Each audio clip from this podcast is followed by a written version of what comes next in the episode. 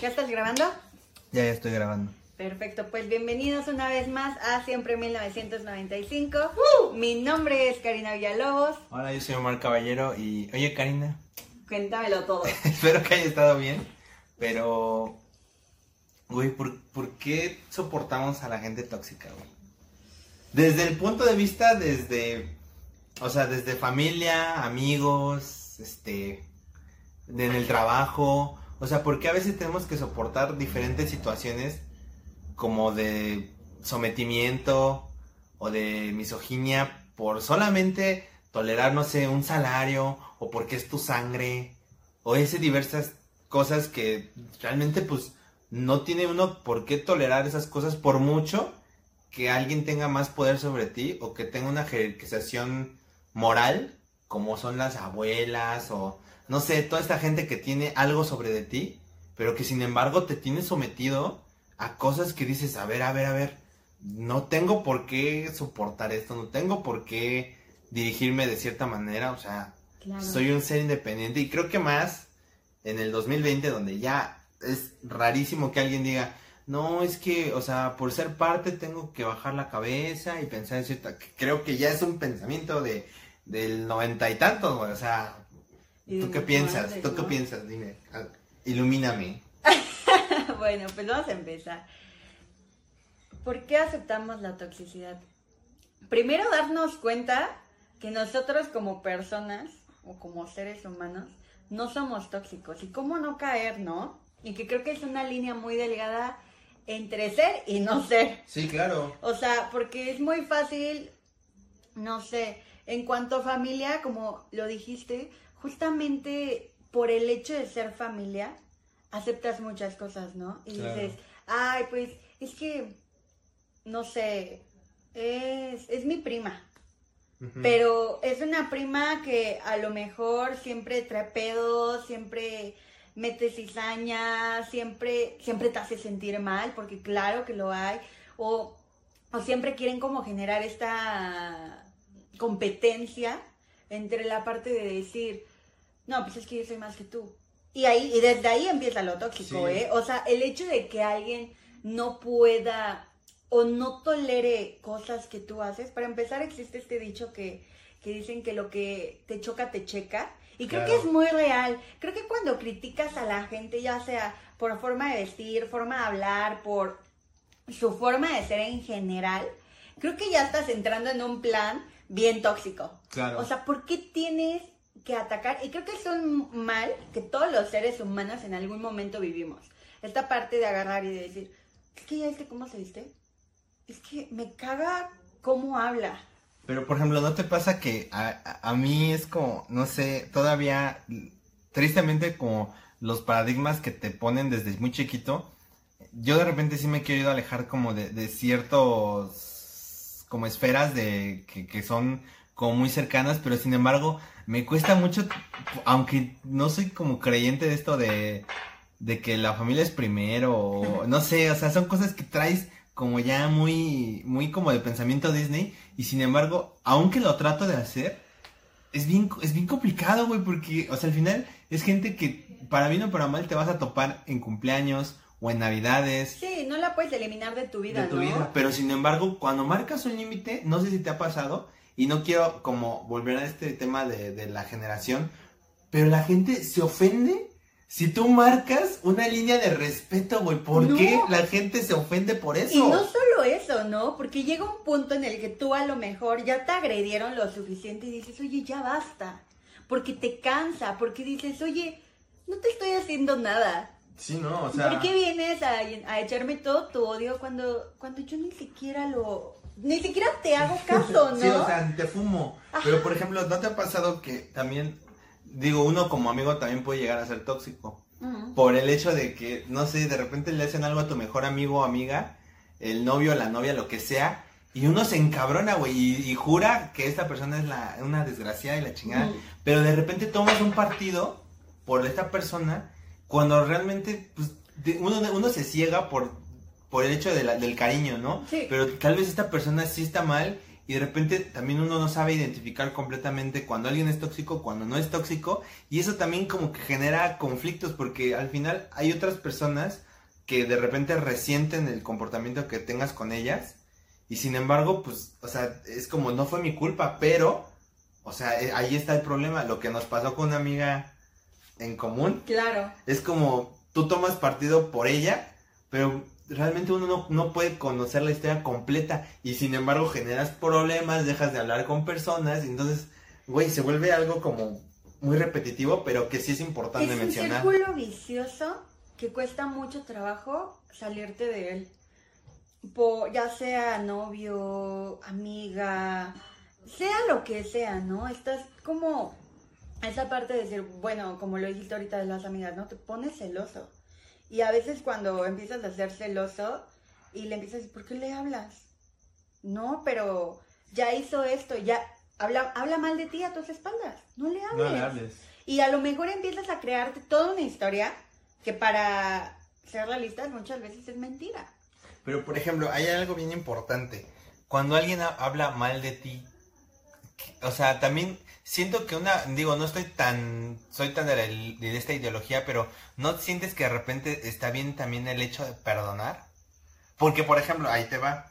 A mí me pasó hace ya un chingo de tiempo que tenía unos amigos y resulta que no eran mis amigos, o sea, yo no sabía, pero haz de cuenta que ya entre de repente algún, algún audio que alguien más se le escapó, que alguien más me envió a mí, era como, no, es que ese güey, este, pues lo tratamos así porque pues es el, el vato que siempre jala y la chingada. Entonces, de repente, o sea, uno me caía muy bien. Y era como, puta, si lo perdono, no pasa nada. Pero ¿dónde queda también tu dignidad? ¿Dónde queda tu orgullo? ¿Dónde queda tu forma de pensar? Pero también es como bien complicado decir, a ver, no me voy a enojar, voy a perdonar. Pero también cómo quedas ante sociedad. Digo, que te debería de valer madre. Totalmente. Totalmente. Pero sin embargo, también digo, al final somos seres sociales y la gente siempre va a juzgar y uno, si de repente perdona como infidelidades o demás, uno queda como idiota. Y creo que también es parte de tu salud mental. Si, no sé, obviamente hay muchas formas de poner el cuerno. Sí, claro. Pero también uno debe de como saber por qué y en qué momento perdonar. Siento yo, no lo sé. ¿Tú qué piensas? Sí, claro. Pero creo que el perdón no se otorga luego, luego que te hacen un daño. Creo que el otorgar un perdón, digo, al final del día no somos Dios, no somos un ser supremo que pueda perdonar a las personas, ¿no? Al final todos la cagamos en la vida y cometemos errores graves, ¿no? Eh, pero creo que al final el hecho de decir, ah, claro, te perdono, siento que ya es muy, muy de, sí, te perdono porque soy bien verga. Y a lo mejor no es que seas verga. A lo mejor es que también tienes un pinche corazón de pollo y que dices, bueno, güey, no hay pedo. Pero porfa, pues que sea la última vez. Y creo que ahí es donde empieza este pinche círculo vicioso. Perdonas una y por ende puedes perdonar otra. ¿Tú, ¿tú cuántas veces podrías perdonar una infidelidad? Hablando de que es el amor de tu vida, cabrón. Que por diversas circunstancias, este, no, o sea, se encontró a una mujer que, con la que siempre soñó. No sé, o sea, no sabría cómo perdonar una infidelidad porque yo no podría. Pero en dado caso, como mujer, ¿cómo lo, cómo lo manejan ustedes desde el punto de vista? Porque para el hombre, la neta, siento que lo, lamentablemente por la esfera social se ha construido como, pues no pasa nada. O sea, da igual. Pero como mujer siento que son más estigmatizadas, sobre todo entre ustedes. Porque el hombre, pues, la neta, o sea, entre vatos nos vale. Si te engañó o no te engañó, pero entre mujeres sí está bien cabrón el juicio de por qué este no lo vuelvas a hacer, es que si lo perdonas yo ya no te voy a hablar, es que bla bla bla bla bla bla bla. Yo creo que depende mucho de qué tipo de amigas tengas. O sea, porque obviamente eh, obviamente me han puesto el cuerno, obviamente he pasado por esa situación y obviamente he tenido este dilema de lo perdono, no lo perdono. Y para mí infidelidad empieza desde mandar mensajes diciéndole a la otra persona como a ti te dicen, o a lo mejor nudes, o sea, que mucha gente lo ve como muy normal, ay, güey, pues es una nut, y dices, no, hermano, no es una nude, o sea, no, ni siquiera es el punto de que tengas la nut, porque a lo mejor ni te la mandó esa persona, pero tú como hombre, ¿te gustaría que en, en su posición yo revisas mi teléfono y encuentras las nudes de un vato? Obviamente a ti no te gustaría y no te sentirías cómodo porque dirías, güey, ¿qué pedo? ¿Por qué tienes las nudes de otra persona? Es que, a No. ver, a ver, a ver, es que, no sé, hay, es que sí entiendo el estigma de la nud, pero, ay, es que también no se supone que debe existir esta como conocimiento o, o no sé, o sea, el estar como todo el tiempo experimentando, o sea, no sé también desde qué punto lo podamos hablar. Güey, si vas a estar experimentando, mejor no tengas una relación. Así de Es que, es que, es- pero es que ahí va, o sea, por ejemplo, a mí me ha tocado, o sea, no una ni dos, un chingo de amigas, amigas, voy a especificar porque amigos no, pero amigas me han dicho, es que no mames, ando con un vato que me encontré en Reforma en un pinche antro horrible, pero ya llevamos dos meses y es como, y ahí es como, a ver amiga, en tu mentalidad, ¿no te cae que es un vato que no va o sea, no va a ser duradero? Sin embargo, esta chava, o sea, o diferentes chavas me han dicho, no, es que mía vale la pena porque estaba él triste por su novia y nos encontramos y nos besamos y andamos y es como, güey, esas relaciones no van a ir a ningún Creo que lado. son de las peores relaciones que alguien puede tener, güey. Pero se dan un buen, güey. O sea, yo creo que ahorita, bueno, no ahorita, antes de pandemia, eran las relaciones que por, por este, por excelencia eran como las que se daban, güey. Porque aparte también, ¿dónde conoces ya gente, güey? Porque nosotros, millennials, como lo hemos dicho en otro, en otros capítulos, o trabajas y estudias al mismo tiempo, no tienes tiempo de eso, tienes uno o dos trabajos, entonces de repente, si este escaparate está chido, pero siento que no es, no es el lugar, pero también dónde puedes buscar todo esto. O sea, ¿sí me entiendes? Es bien complicado. Y yo creo que muchas veces nos conformamos pues con lo que hay y eso también está feo. Algo muy real que me dijeron después de mi última relación y, y no quiero ofender a nadie, que- No creo que nadie se salga chillando. No seas tóxico.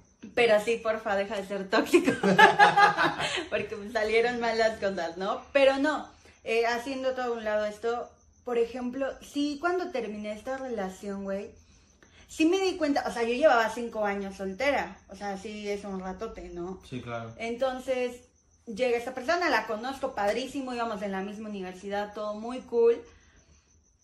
Pero después de, de toda la relación que tuvimos, de todo lo que sucedió, o sea, por ejemplo, ya hablándolo con alguien muy externo a mí, me dijo, güey, ¿y no te diste cuenta que fue tu peor es nada?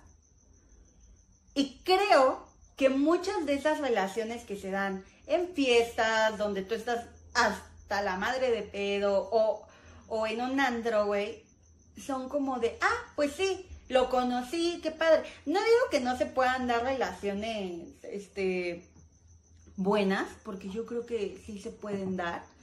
Pero tampoco creo que puedan tomarse tan en serio en un principio. O sea, no puedes decir a los dos meses, ay, es que conocí a mi novio en un antro, pedísimos, y ya se había besado con otras dos, pero llegó conmigo y se quedó conmigo, güey. Y pues ya ahora somos felizmente novios y nos amamos. Vamos. O sea, creo que en ese tipo de relaciones tienes que dar como un lapso más largo para decir, sí, güey, sí se está dando una relación buena, estamos llevando las cosas muy chingón, porque ahora viene la contraparte.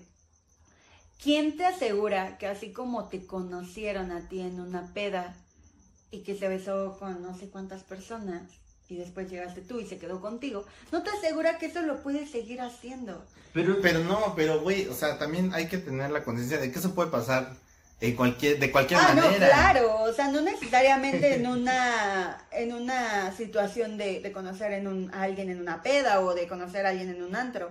O sea, si la persona es así, y, y que dudo mucho que las personas cambien, o sea, va a seguir siendo el mismo vato. Pero a ver, a ver, a ver, eh, creo que, no sé, digo, no sé. ¿Tienes algún estigma con, al- con, o sea, de decir si esta persona es así? No. No, ¿Nada? No, o sea, no es como que, güey, o sea, es que no voy por la vida diciendo, oye, o sea, antes de que seamos novios, necesito que me des un currículum de cuántas morras has andado. No, no, no, no, no, pero güey, a ver, por ejemplo, invitas al, a Enrique que conociste en la peda de no sé dónde y ya llevan dos meses y lo vas a invitar con tu familia. Que, o sea, si se pone pedísimo, no te va a afectar? Pues creo que ahí empieza esta parte de qué persona quieres ser. Realmente el generar una confianza con... Es que en realidad es generar la confianza con esa persona, sin importar en qué, en qué parámetro lo hayas conocido, sea fiesta, sea amigo de, tus amigos, sea el güey más cabrón de, de todos tus amigos. O sea, creo que no, no sé, es en el parámetro en el que tú te quieras acomodar y decir, ok, le voy a dar el beneficio de la, de, la duda, perdón, y, y, voy a confiar en él. Y ya sabrá quien tú quieras, pues si la caga, güey. Yo te estoy dando mi confianza, yo voy a hacer buen pedo contigo, no la voy a cagar, no voy a hacer mamadas. Y si tú las haces, hermano, el pedo no es mío, es tuyo. Pero también después, cuando yo empiece a darme cuenta que tú estás haciendo mamadas, no me vengas a decir a mí que porque estoy haciendo mamadas yo. Y por ejemplo, ¿tú, tú en qué momento decides, como, o sea, por ejemplo, yo te voy a dar mi punto de vista, pero cuando termine, dame el tuyo. ¿Tú hasta qué punto realmente dices, creo que debo de poner un límite en cuanto a esta persona? Porque, por ejemplo, yo, lamentablemente en mis relaciones, o sea, no tengo como este límite de decir hasta aquí, al contrario, siempre como que necesito tener más y saber más. Y yo creo que ese es como el meollo de las otras relaciones, que todo el tiempo necesito más, más, más, más. Y llega un punto en el que ya es como todo el tiempo pegados y eso también está mal.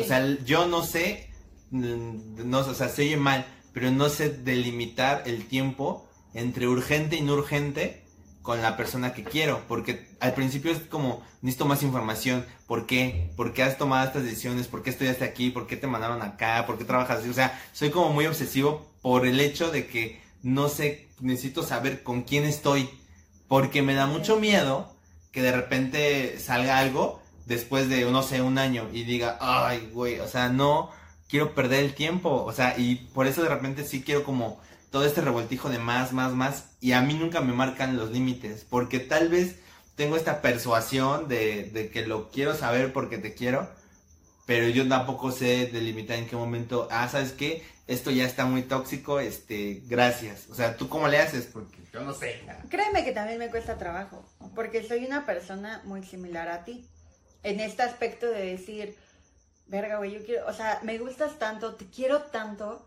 quiero estar 24/7 contigo. Es más, vente a vivir a mi casa, güey. Ya, ya. Ajá, o sea, aparte de que yo tengo un pedo, güey. Yo soy una persona que cuando realmente me importa a alguien, yo me dejo ir.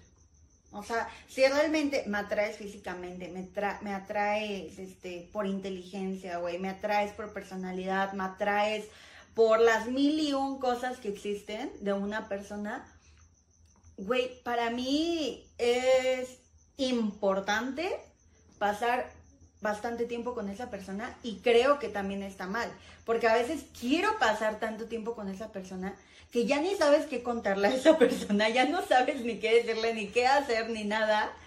Y, y llega un punto en el que creo que ambas partes necesitan su espacio. Esta parte de decir, güey, pues yo también tengo amigos, güey, yo también quiero ir con mis amigos, o sea, no... Por ejemplo, a ver, ahí hay un tema, ¿qué pedo con las fiestas? O sea, ¿tú, tú qué, tú crees que delimitar el tiempo con esa persona es negarle el hecho de ir a fiestas, pero sabiendo que las, o sea, la, causalidad, o sea, la, la, ley de Morse siempre va a estar, güey, lo que va a pasar, va a pasar. Por mucho que le prohíbas o no le prohíbas, va a pasar. Mira, por más que estés ahí, si la gente te quiere cuernear, si te quieren hacer pendejada y media, lo van a hacer. Pero, por ejemplo, ¿qué tan malo, qué tan bien está visto? para mí, es que se va a ir mal de mi parte, pero para mí está bien decir el hecho de, es que no quiero que vayas, porque conozco a tus amigas, conozco a tus amigos, conozco tu círculo social, y por ejemplo, eh, se da mucho como en la parte Godín. La, no, se oye feo, sin ofender a nadie que sea Godín, pero sí yo veo que de repente en, en, muchas estas oficinas grandes corporativas es un todos contra todos. Entonces, es como ser doctor, güey. Es como, sí, no, de, de verdad. Y, y, muchas veces cuando tú entras externamente a su esfera social es como, es que no quiero que vayas. Sin embargo, pues también uno debe ser libre de, de hacer lo que quiera. Pero tú cómo, cómo dirías que eso debe ser manejado desde el punto de vista de, mm, podemos ir los dos o no vayas. O sabes qué, date porque es tu bronca, pero también es demasiado albedrío, porque también puede que la, otra persona tenga traumas, tenga historia y diga, es que si no me está diciendo que no, que no vaya o que, o que vayamos juntos, tal vez no le importo tanto y también, o sea, genere como cosas en su cabeza, ¿sí me entiendes? O sea, Claro, hay- o sea cada persona es un mundo. Sí, muy cabrón. Partiendo güey. desde o eso. sea, empe- exacto, empezando por ahí, cada persona es un mundo y su mundo lo diriges como tú quieras, ¿no? Pero por ejemplo, eh, bueno, voy a responder esto. Y, híjole, es que me estoy yendo mucho a mi última relación, güey, pero es que... No, pero pues es el ejemplo que tienes de base, ¿no? Sí, güey, porque No seas tóxico. Mi última relación fue muy tóxica, güey. Y es un episodio del que no me arrepiento porque quizás el no haberlo vivido no me haría la persona que soy hoy. O sea, obviamente todo, todo lo que tuve que vivir con esa persona me hizo crecer y ser lo que hoy soy. Y, y algo bien importante, saber decir, ya no quiero más, no quiero esto, no te quiero a ti y no quiero una persona como tú en mi vida. ¿Por qué? Güey, yo soy mucho de que yo soy muy apegada a mis amigos y tú lo sabes, güey. O sea, Te tú amo. y yo, tú y yo nos vamos a conciertos juntos y nos la pasamos increíble y no tiene que pasar nada porque, porque somos amigos, güey. Porque sí, sí existe esta relación de amigo hombre, amigo mujer y no necesita pasar nada. Pa- Párale a tus caballos, a ver, es que mira, existe, es que para mí desde mi punto de vista es muy poco probable lo que nos pasó a nosotros. De verdad, porque el hecho es que se me hace, o sea, ah, nos han pasado ciertas cosas que nos han impedido siempre todo el tiempo como la atención sexual o la del noviazgo, o sea, han sido, o sea, hemos vivido ciertas cosas muy específicas si te das cuenta. Sí, claro. No creo que a toda la gente le pase. O sea, yo en lo personal, yo no creo en la amistad niño-niña. A Pues- menos, a menos que me digan, no, es que mira, pasó esto. Y yo digo, ah, ok, lo puedo relacionar con Karina. No, entonces sí, tal vez te pasó así. Pero que alguien me diga, es que es mi mejor amigo. Ah, no, mames, No, güey. Claro que no. se puede. Yo tengo, o sea, tú eres de mis mejores amigos, tengo a mis otros mejores Soy amigos. tu mejor amigo. Y estamos hablando de personas. Soy tu mejor amigo. Entonces, o sea, güey, justo lo que te iba a comentar de esta persona. Yo soy mucho de involucrar a mí, o sea, si alguien me importa tanto, quiero que se involucre con En los todo. míos, güey. Claro. Que, y tú lo conociste y mis otros amigos lo conocieron. Y, y algo muy real es que todos mis amigos, o sea, juntándolos, son mi familia, mi otra familia aparte de la de, la de sangre. Totalmente. Entonces, para mí es muy importante que cuando estoy con una persona, esa persona valore que yo lo estoy integrando a mi círculo social. Y esa persona jamás lo valoró y, y por supuesto empezó todo esto, toda esta toxicidad de decir, ah, pues es que no puede ser tu mejor amigo, de seguro te lo estás dando.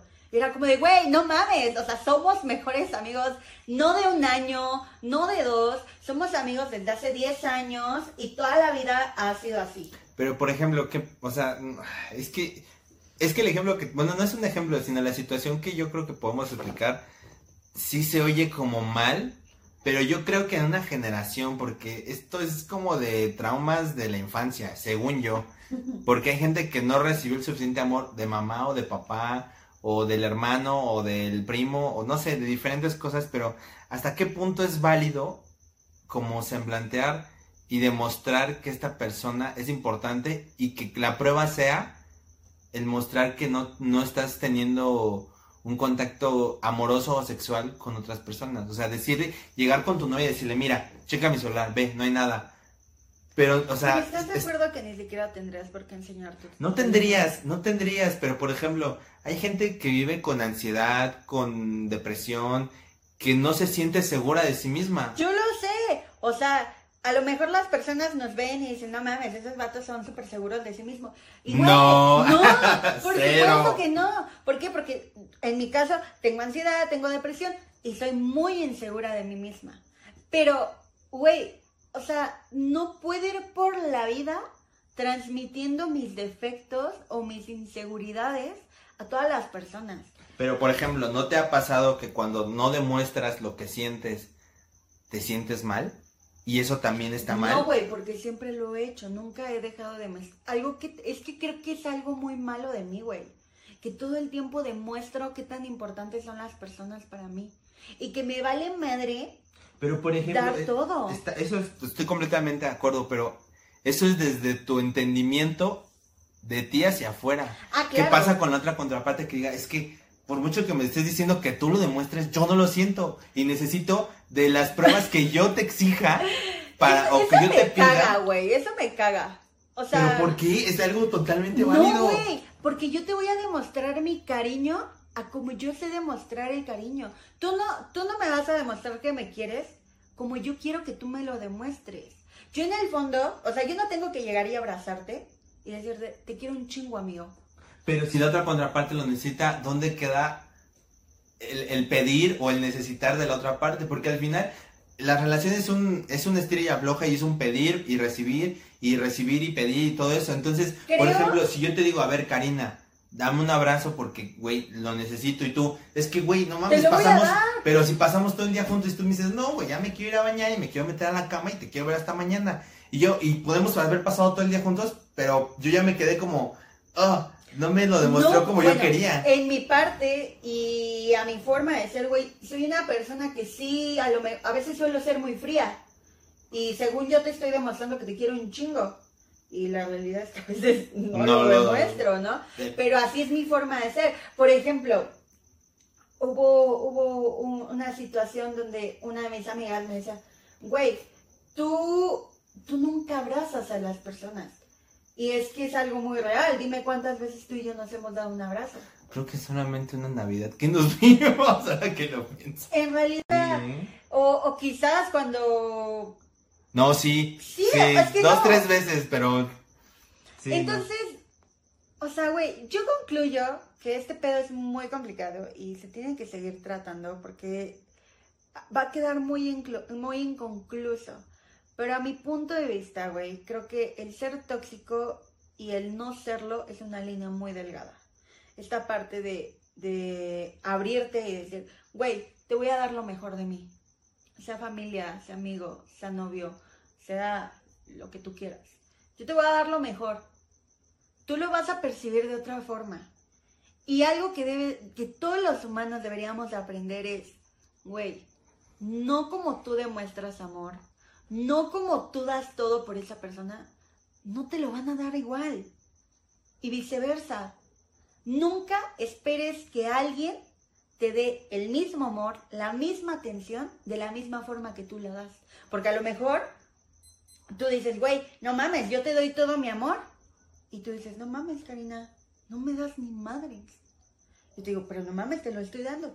Sí, güey, pero yo te lo demuestro de una forma, tú lo percibes de otra, pero yo te lo estoy dando.